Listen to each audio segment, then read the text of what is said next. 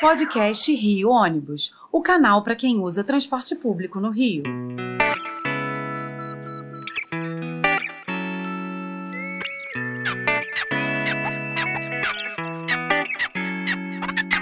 Saudações ouvintes, passageiros dos ônibus da cidade e população carioca. Eu sou Paulo Valente e nesta edição do podcast Rio Ônibus vamos complementar a pauta da edição anterior, em que discutimos o embarque gratuito de estudantes nas linhas de ônibus da cidade do Rio de Janeiro. Mas dessa vez com foco nos estudantes universitários. Para debater o assunto e não deixar nenhuma dúvida aos ouvintes, convidamos o nosso comentarista Alberto Nigar, especialista em mobilidade urbana, que participou da implantação deste benefício pelo município. Alberto, seja novamente bem-vindo aqui ao podcast Obrigado. do Rio Ônibus. Obrigado por vir nos esclarecer essa pauta tão importante, já que estamos falando da mobilidade daqueles que estão se preparando para em breve assumir postos de trabalhos, sendo que cada um desses universitários é uma importante ferramenta para a nossa sociedade, para o crescimento da nossa economia. Então, a gente tem que explicar um pouco sobre essa questão. Está se falando, ah, como que é o estudante, tem passe livre, não tem, tem lei, tem isso, não tem aquilo, de quem é a responsabilidade, paira sempre dúvida. Então, para a gente entender isso desde o início, quando foi implantada essa gratuidade na cidade do Rio de Janeiro, como deveria funcionar a remuneração desses embarques para quem presta esse serviço? É, vamos lá, Paulo. É, vamos remontar uma, algumas décadas atrás. Aí. Essa gratuidade, ela na realidade, ela nasceu através de uma lei, tá, em 2011. Sim. Então, a lei 5266 que institui apenas para os alunos universitários do programa de cotas do governo federal e do programa do ProUni, que é bolsa de estudos. Sim. Esses alunos eles deveriam, por essa lei, ter 50% de desconto no valor da tarifa. Sim. É isso que determinava a lei. A prefeitura, em 2012, até lançou uma resolução, a número 2178, que demonstrava e regulamentava a forma de reembolso das empresas. Como as empresas deveriam ser reembolsadas desses 50% é, determinados. Mas, mas, pelo que eu sei, pelo que eu acompanhei ao longo da história, esse valor nunca foi reembolsado. É, acredito que não. Isso Com certeza não, não. Não conhecia. Tá? E aí, em 2013, começaram os problemas. Né? Em 2013, o então prefeito Eduardo Paes aplicou um reajuste da tarifa de ônibus, como ele sempre Sim. fazia em janeiro de 2013. Mas depois voltou atrás e retirou esse aumento. Foi naquela época das greves, né? Que Exato. paralisações, é, tarifa zero. Exato. Ali, ali na realidade, assim, o problema começou porque era um ano de eleição. E dizem que foi por uma determinação da, do governo federal, era Dilma que estava concorrendo a essa eleição. Sim houve uma determinação para que ele segurasse o reajuste das tarifas. Então, e aí ele voltou atrás e suspendeu a tarifa. Então, uma questão política, não uma questão técnica. É, isso foi um movimento político. Certo. No segundo semestre de 2013, ele aplicou o reajuste da tarifa. E acabou acendendo um estopim que provocou uma convulsão social, onde todos os dias nós tínhamos manifestações, na sua maioria de jovens, estudantes, e no meio dessas manifestações existiam grupos infiltrados que acabavam sempre em quebra-quebra com essas manifestações. Diziam até que isso também era um movimento político sim, e não sim. social. É. Mas o que tem que ficar claro aí é que isso foi um estopim de insatisfação. Não foi a tarifa de ônibus a motivação de todos esses é problemas. Mas, né? mas já na época, a gratuidade que existia era, teoricamente, a que tem hoje. Estudante não, da rede não, pública. Não, não, não, não. Nessa não? época ainda era só os 50% da tarifa. Mas para o estudante universitário. Para o estudante universitário. O estudante da primeiro grau, segundo, segundo grau, grau, ali. Isso? Era mesmo. Era, era a mesma gratuidade. A mesma gratuidade. Então, Por tá. enquanto, o universitário só, só tinha o cotista e o ProUni 50% de certo. desconto na tarifa. Na teoria, porque na prática isso não funcionava. É ok, muito, ok. Muito pouca coisa. O, o Eduardo Paes, no final de 2014, final, no início de 2014, final Sim. de 2013, finalmente ele aplicou o reajuste da tarifa que ele precisava fazer, uma era exigência um contra, contratual uma exigência contratual. e que as coisas já estavam mais tranquilas, tal, foi aplicado o reajuste da tarifa. Só que junto com esse reajuste, ele aplicou uma série de benefícios bem junto. E uma delas foi incluir uma terceira categoria nesses estudantes, além de promover para gratuidade, não mais um desconto de 50% na tarifa, Sim. ele botou o estudante que eles chamam, chamam de hipossuficiente, ou seja, aquele estudante universitário que tem uma renda familiar de até um salário mínimo, também foi incluído como beneficiário dessa gratuidade. Tá? Além disso, ele aumentou o número de, de viagens, né? botou todos os estudantes, inclusive aí tem municipal, estadual, universitário, para 76 viagens de bilhete único, com direito a uma integração cada um, ou seja, as 76 viagens se multiplicam Mas por dois. né? então, por dois. Mas tem limite diário ou, em princípio, ele poderia utilizar Não, mais de cinco, seis viagens por dia? não, tem limite diário. Na Certo. realidade, são quatro viagens por dia. Ok. Tá? E assim nasceu a gratuidade do estudante universitário. Ah, é uma observação. Esta movimentação de 2014 foi feita por decreto. Então, Certo. não existe nenhuma legislação que determinasse essa gratuidade. Mas então, E nenhuma forma de recompensa. E nessa época, os estudantes tinham então que se dirigir a, a- a algum lugar para se cadastrar? Tinha algum, al- algum posto, algum site? Sempre cabe, sempre isso. cabe aos operadores é, fazer essa gratuidade, ou seja, Uhum. determinar quais são os procedimentos, Como é que isso vai dar ser um operacionalizado, cartão, dar um cartão, isso, tudo isso. É a Certo. palavra operacionalizar. Aham. Essa gratuidade, ou seja, os estudantes têm que fazer um cadastro, eles têm que receber um cartão, tudo isso o custo do operador, que Sim. tem que ter toda Então, a infraestrutura necessária para Você falou de uma coisa agora que está em voga, essa questão da bilhetagem eletrônica. Então, é o que você está falando, naquela época, é, do- 2013 e 2014, já havia um sistema de bilhetagem eletrônica funcionando, que era custeado pelo operador, então previsto dentro do contrato, Sim. e ele que tinha a obrigação de fazer com que esse produto de gratuidade, digamos, esse cartão de gratuidade adicional, sendo parcial ou integral, fosse operacionalizado, ou seja, o custo de emitir, de cadastrar, de controlar, tudo isso já É. estava na conta do operador. Sempre, sempre teve na conta Sempre do teve na operador, conta do sempre na operador, conta. E, e não é um custo baixo você ter um posto para receber uma pessoa, você tem que re- Sim. receber é, pessoal, é, atendimento pessoal, emissão de cartão, cadastro, sistemas contra fraude, isso tudo faz Tudo parte da envolve- bilhetagem eletrônica. Envolve investimento muito grande. Isso. Tá, mas o- é, é, só um comentário. Então, né, nessa época, pelo que você lembra, já era pago? Alguém pagava essa conta ou ainda estava nesse pacote de benesses do último momento? Ou seja, as empresas passaram a, é, a transportar dentro dessa. Sim. O estudante universitário, ele a lei que criou determinava subsídios que Sim. nunca foram pagos Uhum. e a, o decreto depois que transformou em gratuidade e Sim. incluiu uma nova também não determina nenhuma forma de subsídio de pagamento. O que contraria a lei, né? Porque toda gratuidade que é, é dada tem que ter uma fonte de Exatamente. custeio. Exatamente. Certo, certo. Inclusive, até para adiantando o assunto, é, esse decreto se transformou em lei agora em 2018, no final de 2018.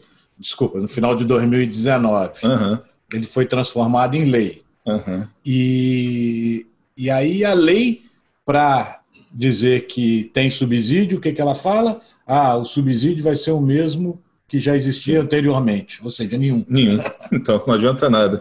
Então, pelo que você falou, só para a gente é, é, recapitular, existe uma lei, então, que determina essa gratuidade. Hoje sim. O- Os estudantes que têm direito são aqueles estudantes é, hipossuficientes, É, na realidade são estudantes cotistas, cotistas. tem do programa de cotas do governo, estudantes que têm a bolsa de estudos, o ProUni do ProUni. governo federal, e qualquer estudante com renda per capita de até um salário mínimo. Isso das universidades públicas Das uni- públicas e, E particulares, privadas também? privadas. Certo.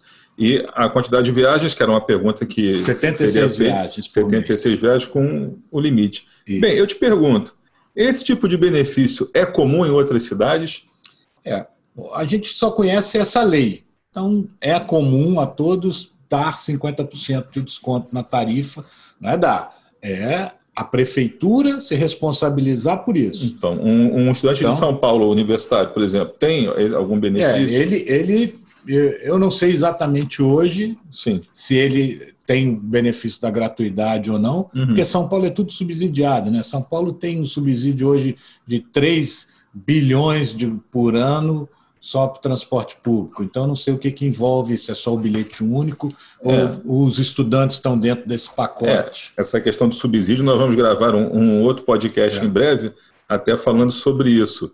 Mas, quer dizer, quando o sistema é subsidiado, quando tem quem custeia essa diferença, como é o caso que a prefeitura está fazendo agora no BRT, fica mais fácil. Sim. Porque, olha, ah, se a receita não é o suficiente para cobrir o sistema, é. a gente a, hoje, aporta um valor a, e funciona. A política hoje do município do Rio é aquela política cruel, que a gente chama da Dona Maria, que sai lá de longe, pega duas condições, vai fazer uma faxina na Zona Sul e a tarifa dela que ela paga está embutido, o estudante deveria estar tá lá então, embutido. É. Isso não é realidade hoje, porque como a, a prefeitura não, é, não, não respeita o contrato, não repassa todo uhum. 100% do reajuste da tarifa, tudo, hoje quem grande parte disso, quem paga é o empresário de ônibus, porque. É, acaba não pagando porque o que a gente vê é, é a, é a degradação do sistema, é o fato de a gente não estar tá conseguindo atender algumas linhas, mas isso aí é outra discussão. Vamos falar do estudante aqui. Esse, esse modelo de programa é bom, ouvinte, porque a gente vai é. debatendo aqui, fica uma conversa aqui entre amigos, eu acho que é muito mais produtivo até para o seu entendimento. Mas, então, vamos, vamos falar agora do, da, desse período mais recente da pandemia. A gente sabe que o serviço foi interrompido, por motivos Sim. óbvios aí que já, já foram discutidos, mas agora os universitários estão voltando a retornar às suas rotinas presenciais, né? estão voltando para os seus ambientes de estudo. Há uma previsão para a retomada desse serviço? É, como que os estudantes devem proceder para ter esse benefício sem se onerarem diretamente? Como é que isso está funcionando hoje, então, dentro dessa nova sistemática aí do, de atendimento por parte da prefeitura ao estudante universitário? É, a gente sabe que a prefeitura hoje já entende que não tem, que as empresas não têm como sustentar essa gama de demanda, porque não tem, a partir do momento que os estudantes entrarem, precisa botar mais ônibus, precisa Sim. aumentar toda a infraestrutura.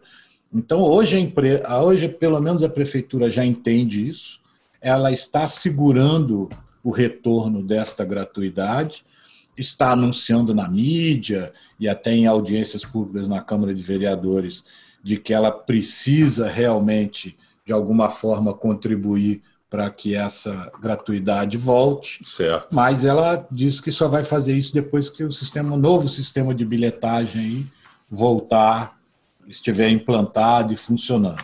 Ou Sim. seja, só Deus sabe.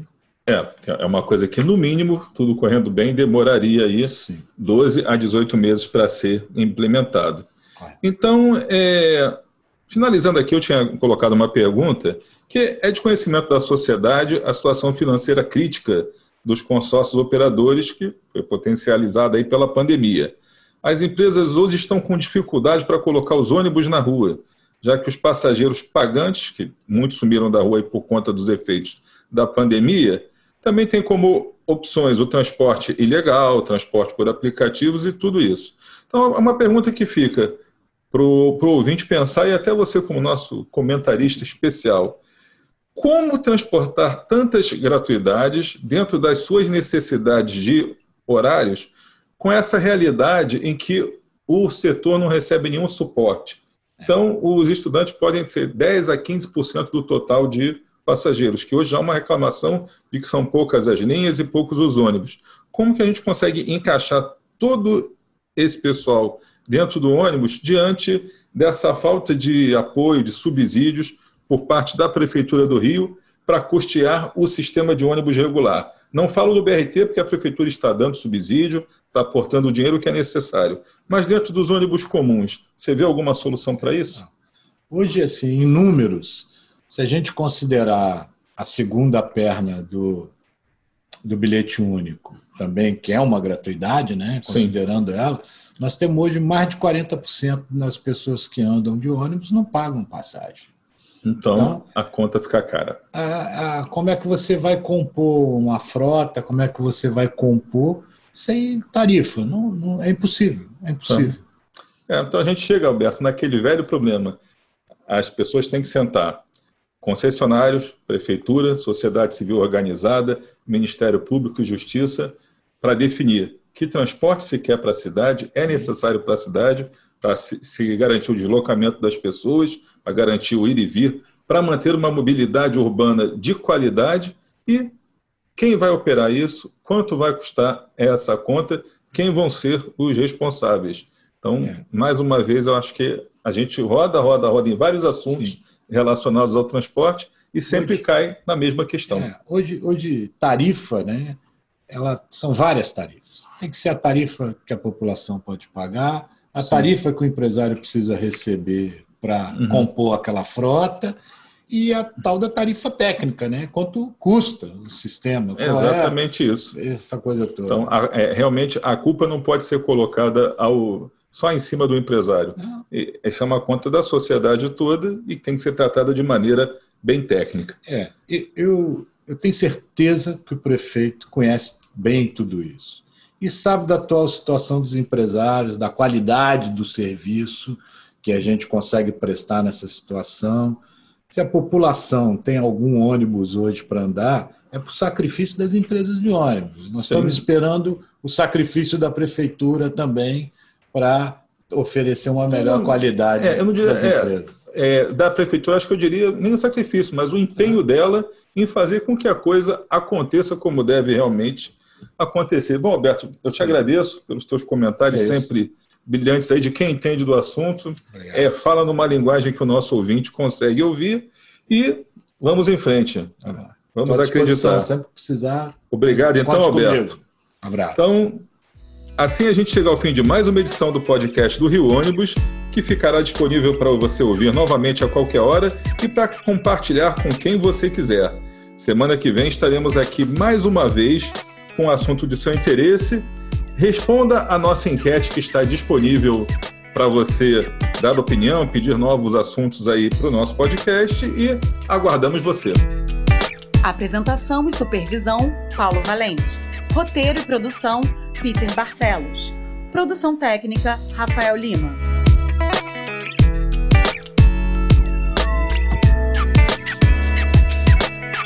Ônibus. Seu dia passa por aqui.